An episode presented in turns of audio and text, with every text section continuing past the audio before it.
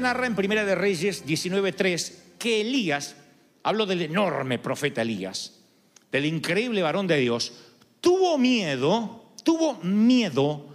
Hay una versión que dice tuvo pavor y huyó para salvar su vida. La cosa es así, en el Monte Carmelo se reúnen todos los profetas de Baal. Baal era el dios de la fertilidad, se suponía que era el dios de la fertilidad. Y también se reúnen todos los profetas de otros dioses de la gran lista de dioses cananea. Hay un montón de dioses que ellos creían que tenían que ver con la agricultura. Así que todos los profetas de Baal y otros dioses con minúscula se reúnen con una consigna. Dice, vamos a reunirnos en el Monte Carmelo y vamos a pedirle a nuestros dioses, vamos a poner un altar, un buey, y pedirle a nuestros dioses que haga descender fuego del cielo. El Dios que haga descender fuego del cielo es el Dios al que toda la nación va a adorar. Le hacen este desafío a Elías. Elías es más sencilla la consigna de Elías porque él no tenía que invocar a todo un elenco de dioses. Él tenía solo un Dios.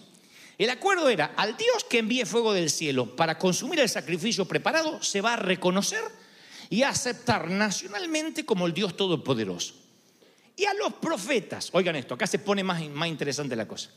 A los profetas que representen a la deidad ganadora, los profetas que representen al Dios que haga descender fuego del cielo, esos profetas van a estar por sobre el resto. Pero los profetas perdedores, aquellos cuyo Dios no haga descender fuego del cielo, se los va a ejecutar en público.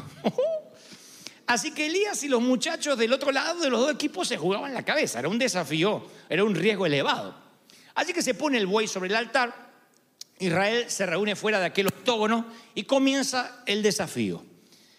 La Biblia narra que después de un día de muchos ritos teatrales de los tipos estos que seguían a Baal, que se laceraban las, las pieles, se abrían la carne, gritaban, lloraban, no descendió nada, ni un fueguito, nada, ni humo nada. Todo un día y el intento fue fallido. Y le toca el turno a Elías. Todo el público ahora uh, se corre para el lado de Elías. Mientras que los profetas de Baal clamaban a sus dioses, Elías, dice la Biblia, se monta en la plataforma, la gran multitud guarda silencio y las escrituras registran el resultado. Elías da un paso adelante y ahora sí. Esto le falta música de Hollywood, nada más. Señor, Dios de Abraham, de Isaac y de Israel, que todos hoy sepan que tú eres el verdadero Dios y que yo soy tu siervo, que solo obedezco a tu palabra. Respóndeme para que esta gente hoy conozca que tú eres el verdadero Dios. Las palabras retumban en todo el Carmelo y en ese momento dice la Biblia, cae fuego del Señor quema el holocausto, la leña, las piedras, el suelo y hasta lamió el agua de la zanja y que corran las suegras porque se queman también. Y la gente empezó a hacer porra diciendo, el Dios de Elías es el verdadero Dios. Y Elías grita, agarren a los profetas de Baal, que no escape ninguno, que la promesa fue cortarles la cabeza. Así que agarran a 700 profetas de Baal y los corta, dice, y los llevó al arroyo y Elías los ejecutó. Yo creo que ese es el momento en que Elías toca, no sé si techo, pero toca lo más alto de su pico, de su ola de popularidad, de su ministerio. ¿Cómo es que celebra? Hace una gran comida diciendo, por fin, mira, cayó fuego del cielo, llovió, 700 tipos malos, 700 brujos muertos. No, la Biblia dice que, ahí viene el versículo extraño, tuvo miedo y huyó. ¿Miedo de qué? ¿No es el mismo tipo que hace un momento estaba matando a los falsos seguidores de un Dios de madera o de yeso? ¿Miedo de qué? ¿A qué le huye? ¿Qué intimida a un hombre de Dios de este calibre que acaba de experimentar milagros a gran escala? Bueno, la Biblia narra que le está huyendo. Le está huyendo a una sencilla amenaza salida de los labios de una dama.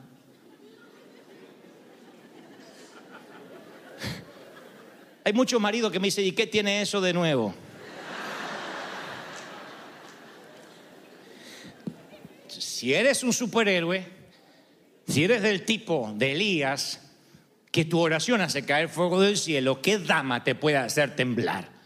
Cuando Acab llega a la casa, le cuenta a Jezabel, su esposa, todo lo que Elías había hecho a Jezabel, incluso la manera en que había matado a todos los profetas de Baal. Entonces Jezabel, que tenía el WhatsApp de Elías, le manda este mensaje. Dice, le manda este mensaje a Elías. No dice lo de WhatsApp, lo agregué yo. Pero bueno, se lo mandó. Que los dioses me hieran e incluso, incluso me maten. O sea, por mi propia vida. Si mañana, Elías, a esta hora yo no te he liquidado. Si mañana no te he matado, así como tú mataste a mi gente.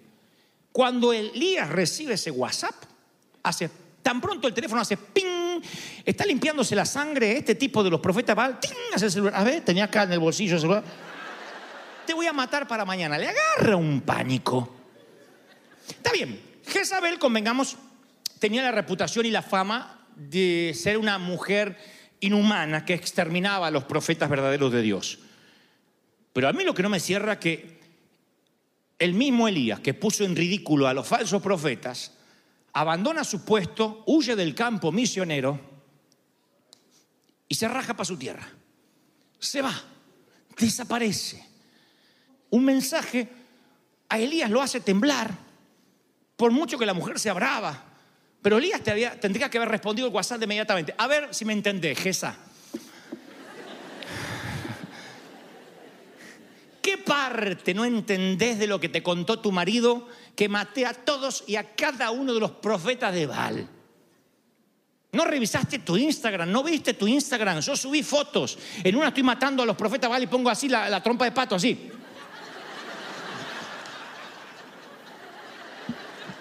Oré y cayó fuego del cielo. ¿Quién me puede amenazar? Sin embargo, Elías tiene miedo y huye.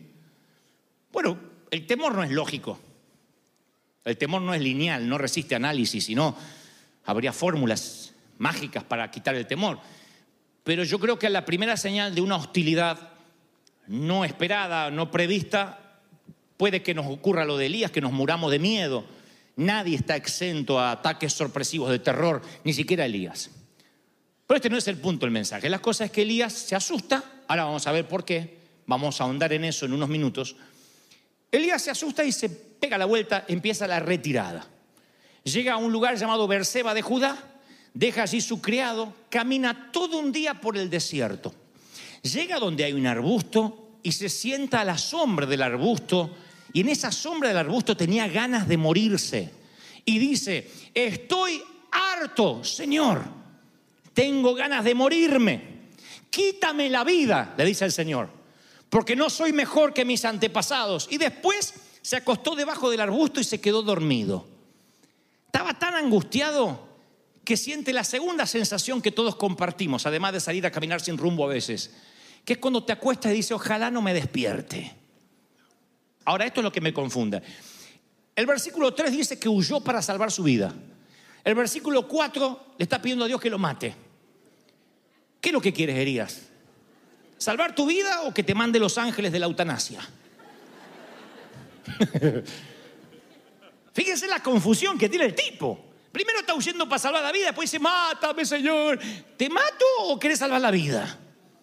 Tiene una confusión en la cabeza tan grande. Lo único que coincidimos, o lo que es concluyente aquí, es que Elías no tiene ganas de seguir. Y por fin vamos a dar con, el, con la patología. Esto es lo profundo. El profeta sabe que Jezabel no tiene poder para matarlo. Es que Jezabel no puede invocar a sus dioses paganos y un dios lo va a matar. No creo que el temor de Elías sea la muerte. El temor de Elías es tener que pelear una batalla más. Está cansado de pelear. Acaba de tener un éxito, una victoria y ahora otra vez sopa.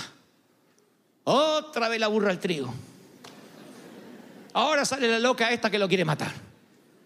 ¿Es Jezabel más importante que los profetas de Baal? No. Pero es la gota que rebasó el vaso. Hay momentos que tú llevas años y años peleando y hay un día, hay un día negro, hay un día de furia, donde te levantas a la mañana y el auto no arranca. O la, llanta está ponchada. Te quisiste, te quieres hacer café, el, la cafetera no anda. Vas al baño, haces número dos, aprieta y lo que tenía que irse, sale. Miren que te estoy hablando de, tormentas cotidianas, no estoy diciendo que cae un terremoto, un meteorito. El del baño está tapado, y empieza y no puedes parar y sale el papel por todas partes y te tienes que ir a trabajar y eso es un despadre y viene el nene, mamá, me olvidé la mochila. Ahí matas al nene, la mochila lo ahorcas. Yo te veo de afuera y digo, ¿estás loca? Te la agarraste con el nene porque se olvidó la mochila, porque trajo una baja nota. Y tú dices, no, pero eso fue el punto de inflexión. Estoy cansada de pelear. Son años y años y años. La mochila es lo que rebasó tu inodoro. Perdonen la metáfora. Esa es la mochila que se perdió, o el detallito. El síndrome Jezabel es esa gota que rebasa el vaso y te roba el tiempo en que deberías descansar y estar seguro en Dios. En vez de decir en paz me acostaré y asimismo dormiré, porque solo tú me haces estar confiado, dice, preocupado me acostaré, estresado me dormiré y acalambrado me levantaré, porque solo el diablo me hace estar preocupado. Cambias el versículo y sientes en un momento, como digo siempre, que somatizas, te empiezas a enfermar. Y va a haber un momento que cuando ese texto te llegue, esa amenaza te llegue, aún después de una victoria más, vas a decir, basta, yo no quiero pelear más, estoy cansado. Vamos a seguir analizando la vida de Elías en, este- en esta situación. ¿Por qué el tipo está cansado? Hay una respuesta a eso, está anémico, no comió. La Biblia no da luz de cuánto hace que no comió, pero a raíz de lo que Dios le responde, que le dice, levántate, come, es porque se ve que desde el desafío a los vales, desde el desafío para que caiga fuego, desde que mató a los 800 tipos, deberá llevar dos o tres días sin comer. Y cuando uno tiene hambre, entre otras cosas, se pone de mal humor o no. Cuando uno está con hambre, está de mal humor, pero hay algo más serio que el mal humor. Cuando uno está desnutrido, no entiende. El, problema de la desnutrición, la gran desnutrición infantil de nuestros países, tiene que ver con un flagelo de la educación y ambas cosas tienen que ver con la otra. Los chicos no se pueden educar porque no están comiendo bien. Entonces no, no les entra en la cabeza. Si el nene no desayuna a la mañana su cereal, su leche, no va a entender matemáticas. El nene tiene que estar bien, está en pleno desarrollo. Y si el chiquito no come, lo que tiene es hambre, no ganas de aprender un problema de regla de tres simple. Cuando uno tiene hambre, no puede aprender. Cuando estás anémico y lo que es peor, anoréxico, no entiendes nada de lo que Dios te pueda hablar. Dios te está hablando y no te entran las palabras. Entonces Dios le dice a Elías, para, para entender lo que te trato de decir, primero levántate y come. Si hay algo que grafica que Dios es un padre, es este cuadro. Levántate y come. Así no voy a hablar contigo. Come.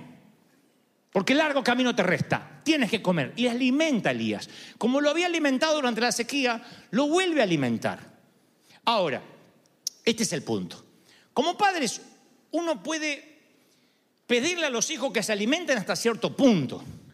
Al bebé uno le insiste para darle la leche, la papilla. Cuando ya es grande, si tiene un problema, un desorden alimenticio, no le puedes meter la comida por la fuerza. Tienes que llevarlo a hacer atender, que tome vitamina. No le puedes meter, "Ah, te voy a meter hasta que te salga por las orejas, desgraciado. No puedes. Porque eres padre, porque una vez lo hace, dos veces lo hace, la tercera vez te vas a sentir mal. Y yo creo que Dios se siente igual. Dios dice, yo te puedo cocinar buenas comidas. Yo puedo desarrollar una tecnología que puede poner 50 traducciones de la Biblia en tu dispositivo móvil, cosa que tus abuelos ni tus padres jamás soñaron. Yo puedo hacer que nazcas en el mejor de los tiempos de la historia, haciendo que puedas cargar en tu iPad eh, o en, tu dispositivo celular bibliotecas enteras de libros, material cristiano edificante. Yo puedo hacer que tengas 578 prédicas de tu pastor gratis en YouTube. Si no le puedes mirar la jeta, escuchalo mientras vas manejando. Si estás anémico es porque no te puedo obligar a comer. Levántate y come. La Biblia no dice, y Dios lo alimentó. Levántate y come. Aliméntate con las promesas que yo te proporcioné. Tienes que comer. Estás así de harto y estás así de deprimido y estás bajo un arbusto y a veces no te tienes ganas de levantar porque estás anémico. Estás anémico. Yo no estoy diciendo que sea pecado que mires Netflix, ni que sea pecado escuchar boleros, pero cuando te alimenta de series y te alimenta de un montón de boberías, en tiempo donde tienes que comer, solo hay chatarra, vas a estar tan raquítico espiritualmente, tan desnutrido, que vas a tirarte bajo un arbusto y no va a haber palabra que te levante. No puede ser que tú digas, ah, yo como, los domingos voy y como. ¿De verdad? ¿Almuerzas y cenas una vez al día? ¿Una vez a la semana? ¿Cómo puede ser que hay gente que vive de lo que el pastor trae los domingos? Te vas a morir. Va a venir un viento de frente y no vas a estar sólido. Y esa desnutrición provoca una anemia espiritual. Y esa anemia hace de que estés cansado, de que estés harto y cualquier Jezabel, cualquier bobería, con un mensajito de texto hace temblar tu fe, hace temblar tu esperanza. Cualquiera que te intenta romper el corazón, ya te quieres morir, no tiene sentido la vida, por cualquier bobo de esto que dice, "Ay, no te amo, ya te quieres, vas a querer tirar todo por la borda. Porque no estás sólido, no estás sólida, querida. Y esa solidez es porque no estás comiendo, no te estás alimentando. Lo primero que le dice a Dios, Elías, levántate y come. Entonces la primera palabra que Dios nos dice hoy, si estás harto, si estás cansado, si dice la vida me golpea y me quiero levantar y se me vuelve a golpear, bueno, a comer, a leer la palabra, a leer la Biblia, la traducción que más te guste, a escuchar mensajes si no te gusta leer, llénate de alabanza. Busca YouTube y en vez de buscar videitos de caídas y cosas graciosas, busca en YouTube mensajes que te edifiquen. Es mentira que aquello dice, bueno, no me suma, pero aprendo. No, te resta. Si no te suma, te resta. Entonces, si estás anémico, lo que menos quieres es que algo te reste. Necesitas comer, ponerte sólido. Luego le dice Dios, porque yo veo la historia de, de- de- de- Elías y digo, bueno, ahora comió. Ahora ya el tipo debería ponerse de pie y volver al buen camino. Pero no, él sigue con su gira del temor y se va 400 millas para el otro lado, deja su posición en Jerusalén y se mete ahora en algo peor que un arbusto, en una cueva. Ahora está en una cueva. Así que ahora es Elías el bipolar. en una cueva está el tipo. El bipolar, porque primero quería salvar la vida, después se quería, quería que lo mataran. Está ahí y esta vez Dios le hace una pregunta, la famosa pregunta, ¿qué haces aquí, Elías? No está esperando una respuesta a Dios. Ahí otra vez es lo que hacen las madres. ¿Qué haces en la cama a las 11 de la mañana? No quieres que te diga durmiendo. No, ya sé. ¿Qué haces aquí? Dime algo que no sepa, que me convenza, por lo cual la nación languidece sin líderes y vos, Elías, te metés en una cueva. ¿Qué haces aquí? Yo he escuchado eso de Dios muchas veces en mis propias cuevas. Muchas veces Dios me dice, ¿qué haces, flaco, acá? ¿Eh?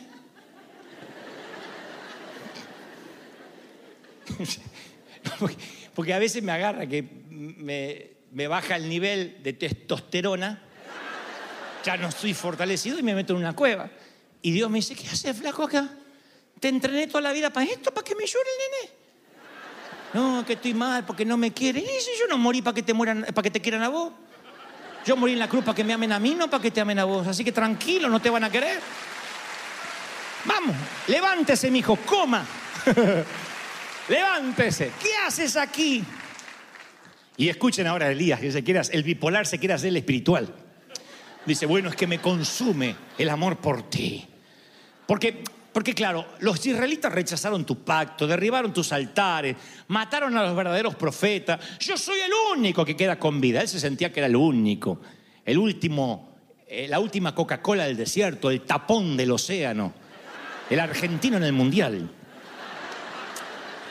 Y Dios le dice, sal y preséntate ante mí en la montaña, porque estoy a punto de pasar por ahí.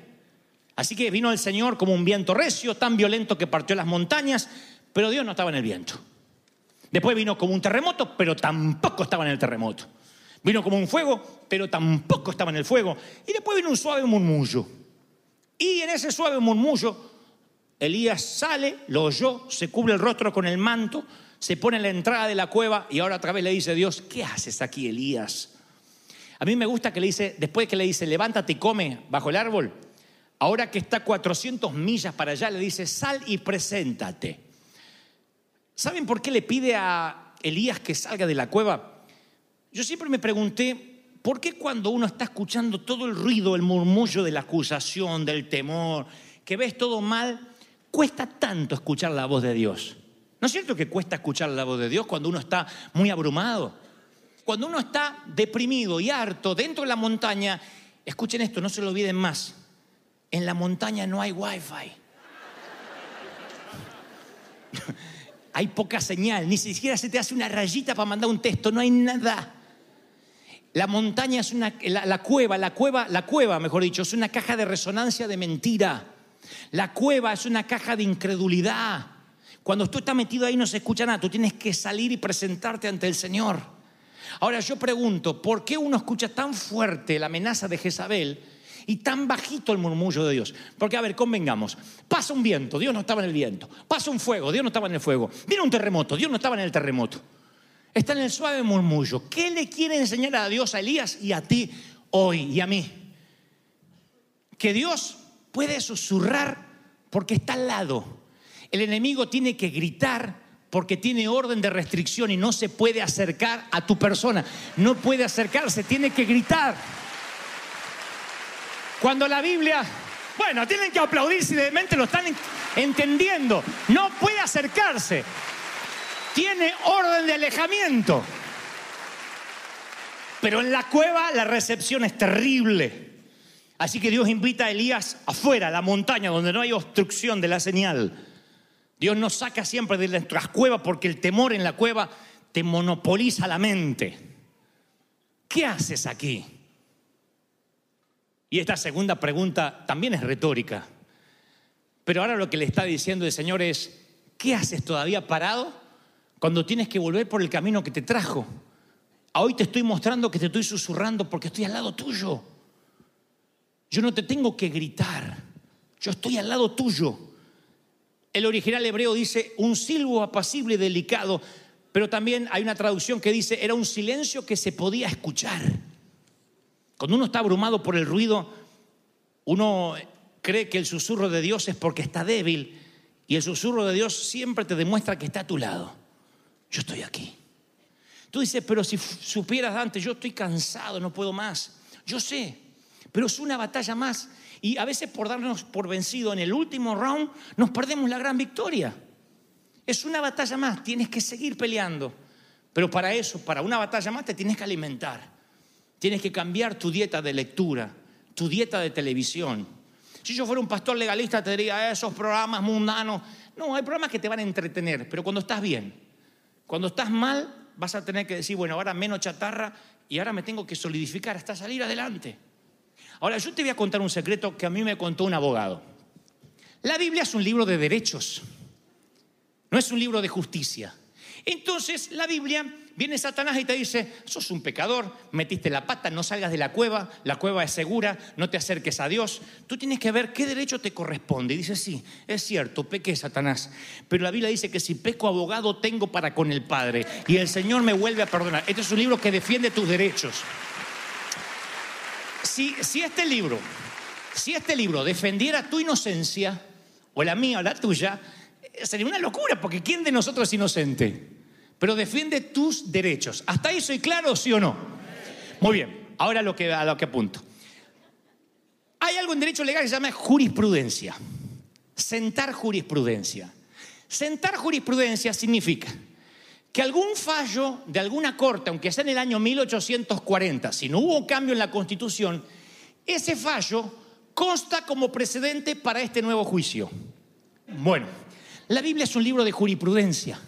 Si Dios lo hizo con Abraham, con Isaac, con Jacob, con David, si Dios le perdonó la sinvergüenzada a David y David se humilló, tú tienes la jurisprudencia y dice, mira Satanás, acá hay un fallo de un tipo que se pone a mirar a una mujer que no es la de él, se arrepiente con todo su corazón y escribe los mejores salmos de la historia. Si Dios fue misericordioso con él, tiene que ser misericordioso conmigo.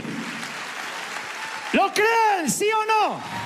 Esto es jurisprudencia. El Dios de Abraham, de Isaac, de Jacob, de David, de Pablo es tu Dios. Aleluya. Y no ha cambiado la constitución. Eso a mí me fascina. Así que cuando yo dudo de mí, voy a la jurisprudencia. A ver, a ver qué pasó en un caso similar. Y cada vez que estoy en una cueva y me siento que soy el único imbécil que estoy en una cueva, busco jurisprudencia y encuentro otro imbécil en una cueva. Y digo, ¿cómo se metió ahí? Igual que tú, imbécil. ¿Y cómo salió? De la misma manera que te pido que salgas tú. Entonces, cuando yo hablo de Elías, no es algo que hizo otra persona en otro tiempo porque él era especial, es jurisprudencia. Acá hay un juez que dice, mira, encontré un tipo en el, en el medio de la cueva muerto de miedo por un mensaje de texto. ¿Querés saber cómo lo saqué? Este es el fallo a su favor. Le dije que se alimente y que coma, que se ponga delante de mi presencia, le mandé que se faje los pantalones y que se vuelva por donde vino a terminar la obra que le encomendé. Es exactamente lo que voy a hacer contigo esta tarde. Si dices que Dios habló, vamos a dar un aplauso al Señor de señores. Aleluya.